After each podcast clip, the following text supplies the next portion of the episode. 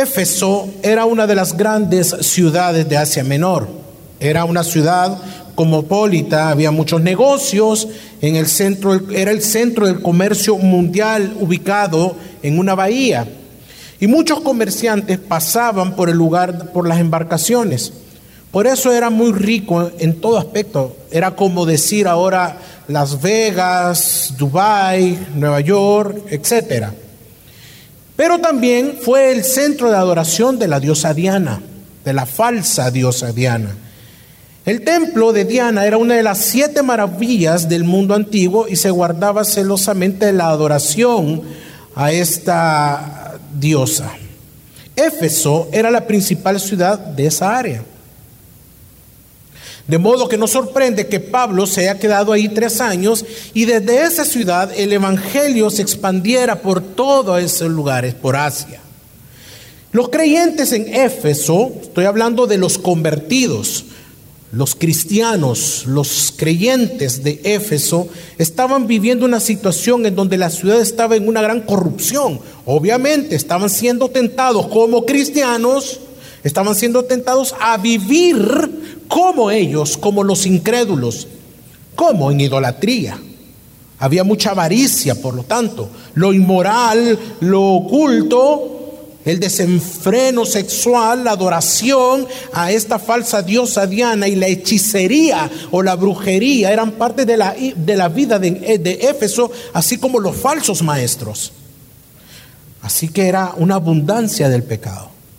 Por eso en el capítulo 4, antes del capítulo que vamos a estudiar, en este capítulo 4 les exhorta a que vivan de manera digna, ya que ahora tienen una nueva vida en Cristo y por lo tanto no deben de andar en la vanidad de sus mentes, entenebrecidos en su entendimiento, excluidos de la vida de Dios como los incrédulos, ya que ellos, los incrédulos, llegaron a ser insensibles y se entregaron a la sensualidad para cometer toda clase de impureza, o sea, corrupciones sexuales. Por eso que eh, a esta falsa diosa Diana le daban honor y honra todos los habitantes incrédulos de Éfeso.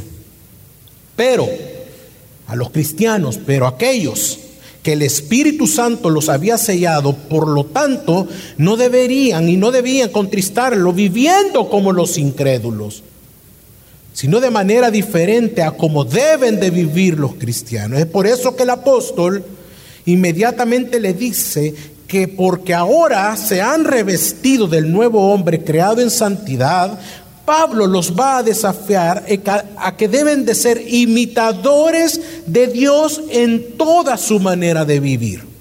Por lo tanto, mi intención con este sermón es que a través de los textos que vamos a leer citados en Efesios, podemos ser convencidos que en el mundo inmoral de tinieblas que actualmente estamos viviendo, insensato en que vivimos como hijos amados, como cristianos, como iglesia, seamos imitadores de Dios, andando en amor, en la luz y en sabiduría. El tema para esta mañana, seamos imitadores de Dios como hijos amados.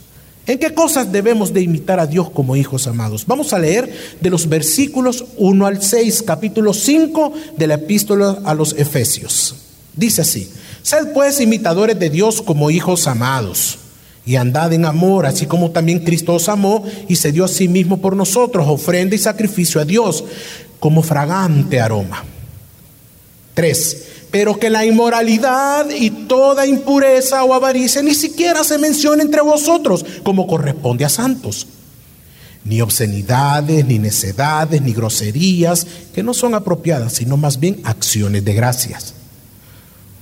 Porque con certeza sabéis esto, que ningún inmoral, impuro, avaro, que es idólatra, tiene herencia en el reino de Cristo y de Dios. Que nadie os engañe con palabras vanas, pues por causa de estas cosas la ira de Dios viene sobre los hijos de desobediencia. Una de las cosas que mis hijos me dicen cuando nos reunimos en la mesa o estamos, estamos reunidos, es que me dicen que cuando sean grandes quieren tener una barba como la mía. Los tres. Ellos discuten quién de ellos la va a tener, la más grande, la más frondosa, la más saludable. Y el más pequeño, Mateo, me dice que la va a tener hasta aquí por el ombligo. Y ahí se ponen a hablar de la barba. ¿Qué significa esto? Ellos me imitan en todo. Ellos imitan desde cómo hablo hasta cómo trato a mi esposa. Los niños van creciendo y aprendiendo de sus padres, imitándolos en todo. Somos el ejemplo en la casa. Y así debería ser con nuestro Padre Celestial. Pero para esto debemos de entender y recordar una gran verdad bíblica, y es que en la cruz cayó sobre el Señor todo nuestro pecado lavándonos por medio de su sangre y luego nos presenta justos ante Dios. Y esto, esta justicia tiene un resultado. ¿Cuál es el resultado? Que no nos deja abandonados, nos adopta como sus hijos. Es por eso que nos llama sus hijos amados. Porque Él, antes que éramos desconocidos, hoy somos sus hijos y nos ama de tal manera. Entonces, para esto, primera de Juan, capítulo 3, versículo 1 dice, mirad cuán grande amor. Mirad cuán grande amor nos ha otorgado el Padre para que seamos llamados hijos de Dios. Mirad cuán grande amor. Y eso somos. Por esto el mundo no nos conoce porque no le conoció a Él. Pero este mundo nos presenta todo lo contrario al amor de Dios. Todo lo contrario al amor de Dios que debemos ser imitadores y nos presenta todo tejiversado acerca del amor. Por ejemplo, en la ciudad de Éfeso, vamos nuevamente al, al, texto, a lo que sucedía en aquel tiempo en la ciudad de Éfeso, las pasiones y corrupciones sexuales, el egoísmo y la codicia eran la forma de vida, ya lo oímos en el versículo 3. No había en lo absoluto amor, es por eso que eh, es por eso que la clase correcta de amor que debemos tener implica aborrecer muchas cosas de nuestra vida. Romanos capítulo 12, versículo 9 dice así: El amor sea sin hipocresía. Mira cómo inicia el texto. El amor sea sin hipocresía, aborreciendo lo malo. Tiene que ver tu santidad entonces con el amor, aborreciendo lo malo, aplicándoos a lo bueno. Así que Pablo les exhorta que toda inmoralidad, impureza, obscenidades, groserías, etcétera, ni siquiera, ni siquiera se ha mencionado entre los cristianos y como corresponde a santos, sino que de nuestros labios deben de salir acciones de gracias. ¿Pero por qué? Pablo tenía muchos argumentos y uno de estos argumentos lo encontramos en el capítulo 2, el versículo 1 y versículo 4 y 5. Leámoslo. Dice el versículo 1 del capítulo 2, y Él os dio vida y Él nos dio vida a vosotros que estabais muertos en vuestros delitos y pecados. Mire lo que le está diciendo Pablo a los, a los de Éfeso. Ustedes estaban sin vida.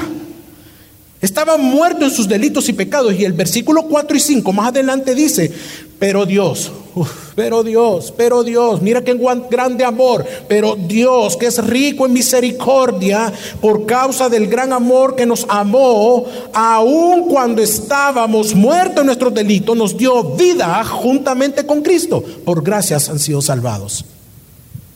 Pablo, en este capítulo, les hace ver que Dios les había dado vida cuando estaban en sus meras corrupciones en sus pecados, en sus delitos, y que por el gran amor de Dios, ahora tenían por la gracia de Dios, habían sido salvos. Así que nadie que practique estas cosas tiene herencia en el reino de Dios. Y les dice que no se vayan a dejar engañar por palabras vanas y vacías de estos que no son creyentes. No vayan a prestar sus oídos a las mentiras. Ustedes son cristianos, ustedes han sido redimidos. No son como ellos. Por lo tanto, el desafío de Pablo a estos hermanos era que fueran imitadores de Dios en toda su manera de vivir, específicamente imitando a Dios, imitando al Señor. Recordemos que antes de nuestra conversión, ¿cómo éramos? Éramos enemigos de Dios. Éramos enemigos del Evangelio, nacimos muertos, sordos, ciegos espiritualmente. Aborrecíamos a Dios, incrédulos y esclavos del pecado. Esta es la depravación del hombre, es la condición y fue la condición en la que nacimos. Y el resultado es que todo lo que hace el hombre es pecado ante los ojos del Señor. Por lo tanto, necesitan que lo rediman. Y solo es por medio del sacrificio de Cristo. Por lo tanto, volvamos al siempre el capítulo 5, en el versículo 1 y 2. ¿Qué dice? Sed pues imitadores de Dios como hijos amados. 2. Y andad en amor. Y nos pone el ejemplo. ¿Cómo? Así como Cristo os amó y se dio a sí mismo por nosotros, ofrenda y sacrificio a Dios como fragante aroma. Porque solo por causa del Evangelio es que podemos imitar a Dios porque somos sus hijos amados. Es por causa del Evangelio.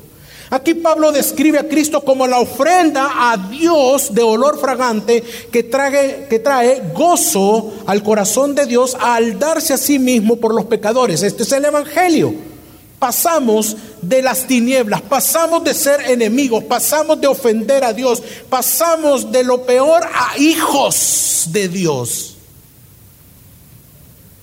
De esta manera fue que Cristo nos amó, hermanos. Es claro cómo el Evangelio nos conduce a vivir una vida cristiana. Es porque ahora que somos sus hijos es que podemos andar como Dios lo exige, así como Dios ama, imitándolo. Los hijos amados deben ser imitadores de Dios.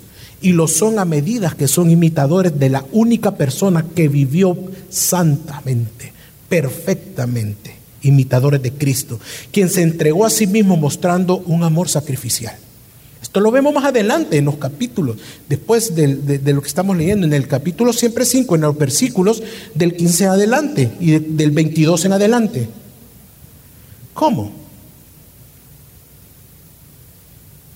Lo vemos cómo se manifiesta en las relaciones entre el matrimonio, donde el hombre debe de amar a su esposa con un amor que entrega todo. Amén, hombres. Amén, hombres. ya me asustó, no, hombres no aman a su esposa.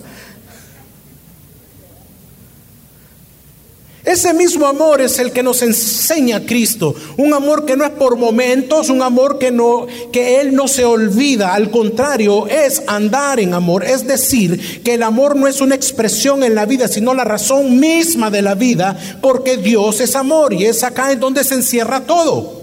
Se trata de una vida gobernada, se trata de una vida impulsada y conducida por el amor, es decir, Dios mismo y su palabra, porque la Biblia dice que Dios es Seamos imitadores de Dios. La demanda es andar en amor. Es un mandato que la Biblia nos dice que debemos imitar a Jesús. Ustedes deben ser imitadores del Señor, imitadores de Cristo. Haya pues en vosotros esta actitud que hubo también en Cristo Jesús, Filipenses 2.5.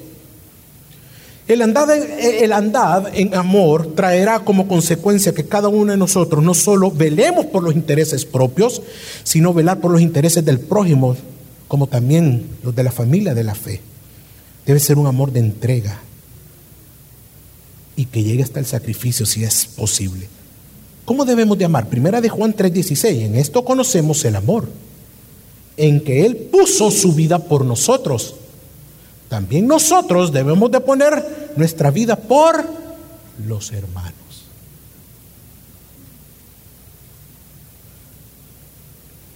La vida cristiana no consiste en hablar de amor, sino en amar, hermanos. Por lo tanto, ahora que conocemos el Evangelio y ver con qué gran amor Dios nos amó, podemos imitar ese amor solo por causa del Evangelio, el Santo Evangelio. Y esto mismo es ahora el desafío para nosotros como iglesia, así como fue el desafío para los de Éfeso, también es para nosotros. Y quiero preguntarle, ¿cómo está viviendo en su familia? ¿Según el amor o un amor que ha sido corrompido por el mundo, manipulando, con indiferencia a su esposa? Teniendo que usted ser la cabeza y dirigir a su esposa por amor, es su esposa la que está en lucha y lucha y lucha. Vamos a la iglesia, ven contar el discipulado, vamos, ven y oremos. Cuando es también usted que debe mostrar ese amor en Cristo en dirigir a su esposa. Amor es dirección y la dirección correcta es al Evangelio, a la cruz. Más que amor, estás viviendo en inmoralidad, avaricia o codicia, impurezas. Su vida está en tiniebla, viviendo una vida oculta de donde hay pornografía, adulterio, fornicación y una codicia al dinero. ¿Murmura usted de sus hermanos? Mira el que está a su lado. ¿Murmura usted de ellos? No, pastor, yo no, pero su corazón está lleno de murmuración. ¿Murmura usted de su propia familia? de sus pastores, de su discipulador, de su discipuladora. Eso no es muestra de amor. No es como dice que debemos de amar, tal como amó Cristo.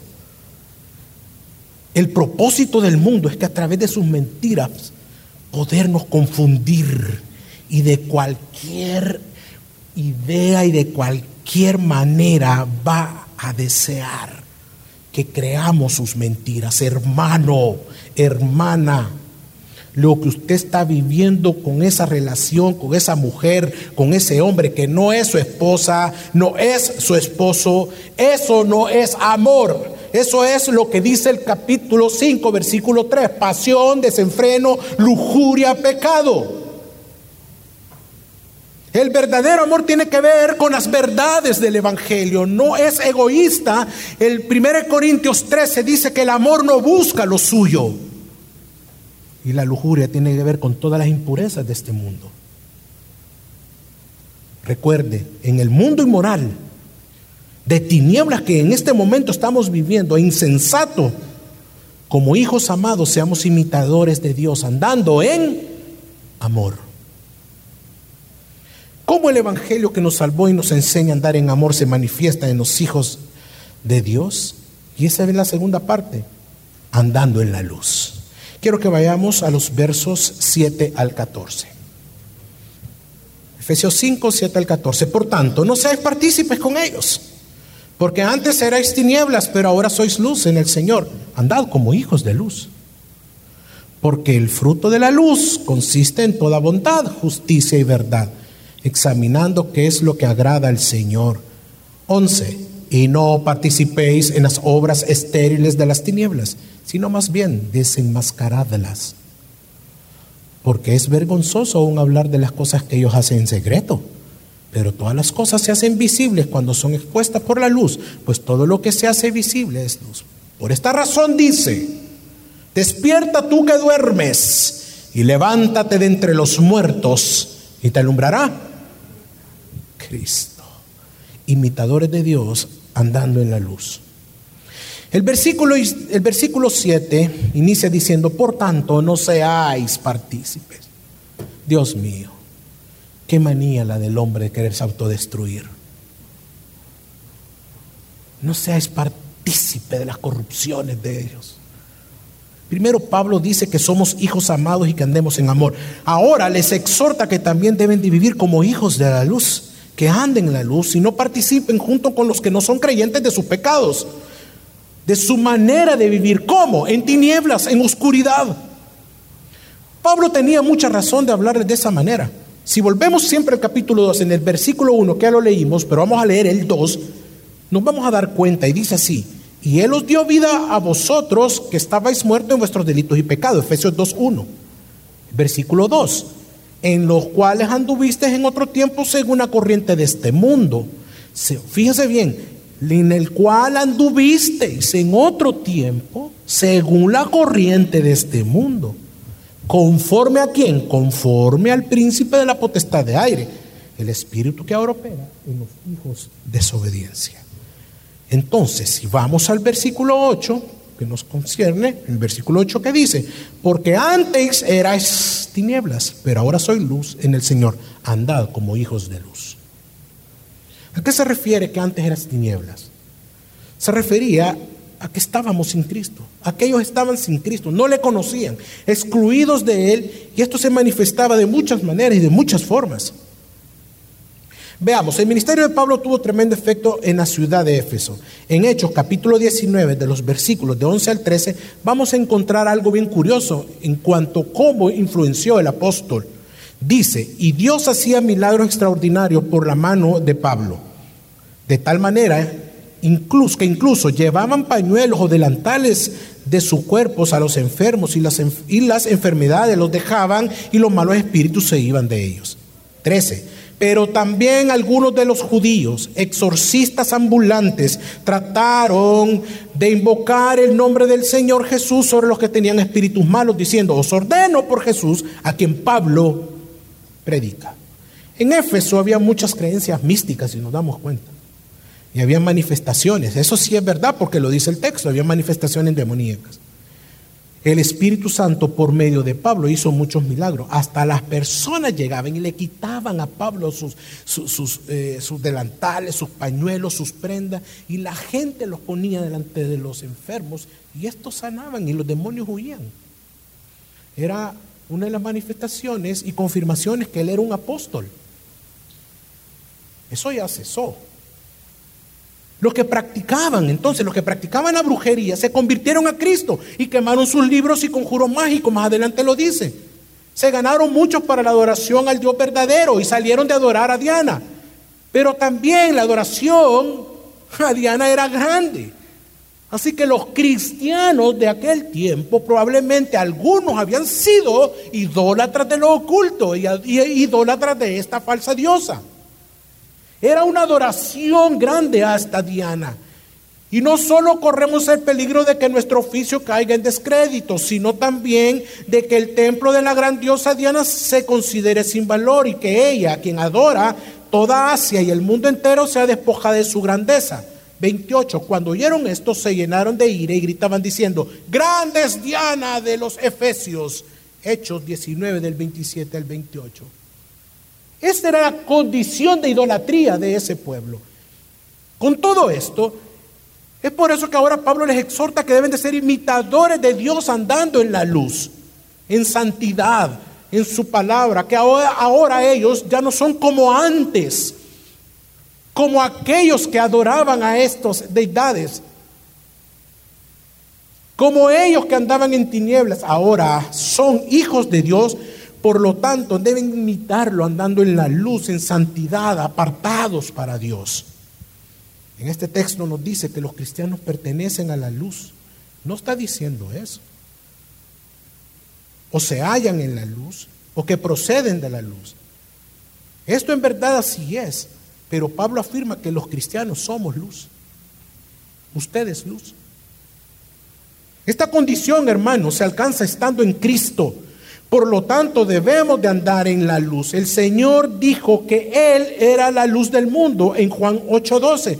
Pero al mismo tiempo dijo que nosotros los creyentes, la iglesia, éramos también la luz del mundo. Es por eso que debemos de andar de esa manera. Mateo 5:14 nos dice, vosotros, vosotros sois la luz del mundo. Una ciudad situada sobre un monte no se puede ocultar. Ser imitadores de Dios es andar en la luz. Dios es la luz y no es tinieblas. Él es santo. No hay tiniebla en Él. Él es santo, santo, santo, hermanos. Es por eso quien está en Dios y Dios en Él por Cristo se vuelve lumbrera, resplandece Dios en esa persona y cuando se nos dice que seamos luz y que iluminemos en un mundo de tinieblas como el que estamos viviendo, se nos está diciendo lo mismo, vivir a Cristo, viva el Evangelio, viva a Cristo, proclame el Evangelio en este mundo de oscuridad, no se quede callado, sea luz. Antes eran tinieblas, sus mentes estaban entenebrecidas. Hoy la luz del Evangelio ha alumbrado sus corazones. Por lo tanto, pueden manifestar a Dios en toda bondad, justicia y verdad, como lo dice el versículo 9. Todo esto provoca que examinemos qué es lo que agrada al Señor. A que andemos en amor, por, en santidad, en luz. Por lo tanto, ahora ya no participarán en las obras de las tinieblas, les dice Pablo, ya que por ser luz ahora, y el Evangelio que ha resplandecido en sus corazones y en sus mentes son capaces de desenmascarar las mentiras de este mundo. Impresionante. Ahora son capaces, ahora no los van a engañar con los engaños de este mundo y les dice a los de Éfeso, Ya ustedes no pueden ser engañados en ir y adorar a esa falsa diosa Diana y estando en inmoralidad. Este era el desafío de Pablo, estos hermanos en la ciudad de Éfeso, que fueran imitadores de Dios en toda manera de vivir y ahora también para usted y para mí. ¿Es usted luz? ¿Está haciendo luz en su hogar? ¿Está haciendo luz en su trabajo? ¿En su vecindario o en su vecindario no lo conocen, no saben quién es? Solo conocen su carro que está parqueado. Ah, no, pero en el trabajo usted le hace competencia al que hace los mejores chistes. ¿Está haciendo luz en su hogar? ¿En su casa?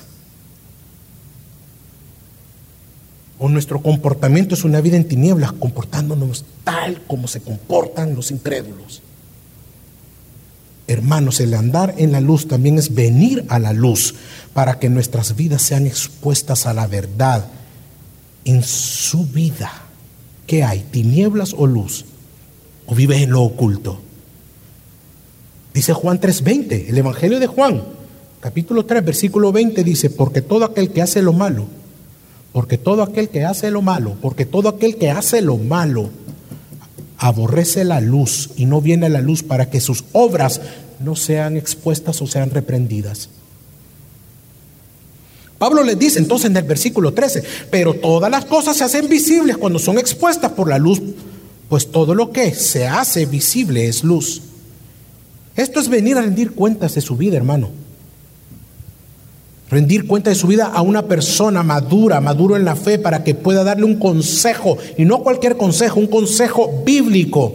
Hermano, no puede, hermana, no puede seguir viviendo de esa manera. ¿Sabe por qué? Porque ni usted mismo soporta ya vivir así, en tinieblas. ¿Qué oculta? ¿Qué no quieren que nadie se dé cuenta? Dios sí conoce nuestras vidas. Estamos coramdeo, estamos ante la presencia de Él todos los días de nuestra vida. Y amigo que nos acompaña, está usted en tinieblas, en una vida llena de problemas, desenfrenos, drogas, corrupciones sexuales, etc. ¿Sabe? Solo Cristo ha vencido y ha derrotado las tinieblas y lo puede hacer en su vida. Hermano y amigo, ¿se ha examinado usted? ¿Te has examinado tú y tu familia qué es lo que agrada al Señor y cómo vivir en santidad en su matrimonio? Si no examinemos qué es lo que agrada al Señor, estaremos participando en las obras estériles de las tinieblas. Y la única manera de desenmascararlas es cuando tenemos el conocimiento, cuando conocemos a Dios a través de la Escritura, qué es lo que Él agrada y cuál es la voluntad de Él. Y en eso solamente lo encontramos acá en las Santas Escrituras. No existen psicólogos, no existen, no existen terapias, no existe nada de eso para que podamos conocer y saber cómo conducirnos. Dios nos ha dado su palabra. Es por eso que en el mundo inmoral de tinieblas insensato que vivimos, como hijos amados, seamos imitadores de Dios, andando, como dijimos, en amor y en la luz. ¿Cómo podemos asegurarnos de que estamos cumpliendo con esta responsabilidad de andar como hijos de luz? Aquí es donde entra la sabiduría. Leamos versículos de 15 al 21. Por tanto, tened cuidado como andéis, no como insensatos, sino como sabios, aprovechando bien el tiempo, porque los días son malos. Así pues, no seáis necios, sino entended cuál es la voluntad del Señor, y no embriaguéis con vino, en el cual hay disolución, sino sed llenos del Espíritu. Hablando entre vosotros con salmos, himnos y cantos espirituales, cantando y alabando con vuestro corazón al Señor dando siempre gracias por todo, en el nombre de nuestro Señor Jesucristo, a Dios el Padre, sometiéndoos unos a otros en el temor de Dios. Acá encontramos dos características de cómo Pablo desea que los cristianos vivan e imiten al Señor. En primer lugar, aprovechando bien el tiempo, pues nuestro caminar y vida como cristianos ya no debe de estar de acuerdo a los estándares de este mundo, ni con los incrédulos. En lugar de eso debemos comportarnos dignos de lo que somos, sus hijos amados y como hijos de luz imitando a Dios. Así como nos preocupamos, hermano, así como usted se preocupa, nos preocupamos todos por nuestro vestido, trabajo, viajes, qué comer, a dónde descansar, la educación de nuestros hijos, el hogar, De la misma manera, como hijos de Dios debemos de ser diligentes con nuestra vida cristiana, sabios en invertir nuestro tiempo en las cosas del Señor. Nuestra prioridad es Él. No es que usted vaya a decirle a Dios, yo voy a hacer esto si yo tengo el tiempo. Nosotros necesitamos someternos nuestro tiempo a Dios mismo. ¿Sabe por qué? Porque los días son malos, hermanos. Estamos en los días malos. Usted abre los diarios, abre las redes sociales, ¿qué ve? Mentiras, corrupciones, engaños, hipocresía, guerras, enfermedades. Estamos todavía en COVID. El mundo es malo, hay corrupciones en todas partes. Los días son malos y estos son gobernados por el pecado, placeres, codicia, inmoralidad, injusticias. Este mundo está bajo Satanás. Todas estas cosas están a la orden del día. Y si no priorizamos el tiempo en el Señor, estaremos siendo necios, insensatos, faltos de sabiduría. Todo esto se va a poner como un menú especial a sus hijos.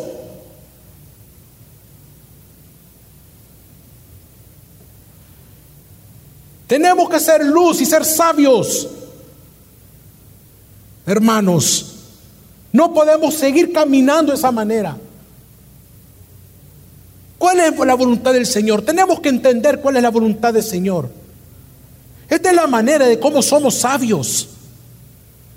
No es leyendo libros científicos, no, todo eso está bien.